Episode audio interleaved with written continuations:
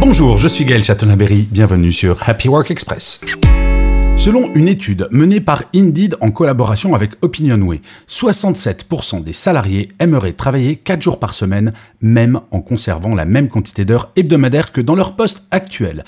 28%, cela fait tout de même 1 sur 4, aimeraient travailler 4 jours par semaine, même avec une rémunération diminuée dans l'hypothèse bien entendu où le temps de travail serait réduit. Et enfin, le scénario le plus favorable, bien entendu, avec une rémunération identique pour un temps de travail hebdomadaire réduit, cela plaît à 82% des répondants. Les salariés âgés de 18 à 30 ans plébiscitent encore davantage cette option avec 88%. Et oui, travailler moins et gagner autant, c'est possible et il y a de plus en plus d'entreprises qui adoptent cette solution. Ça fait envie quand même, non?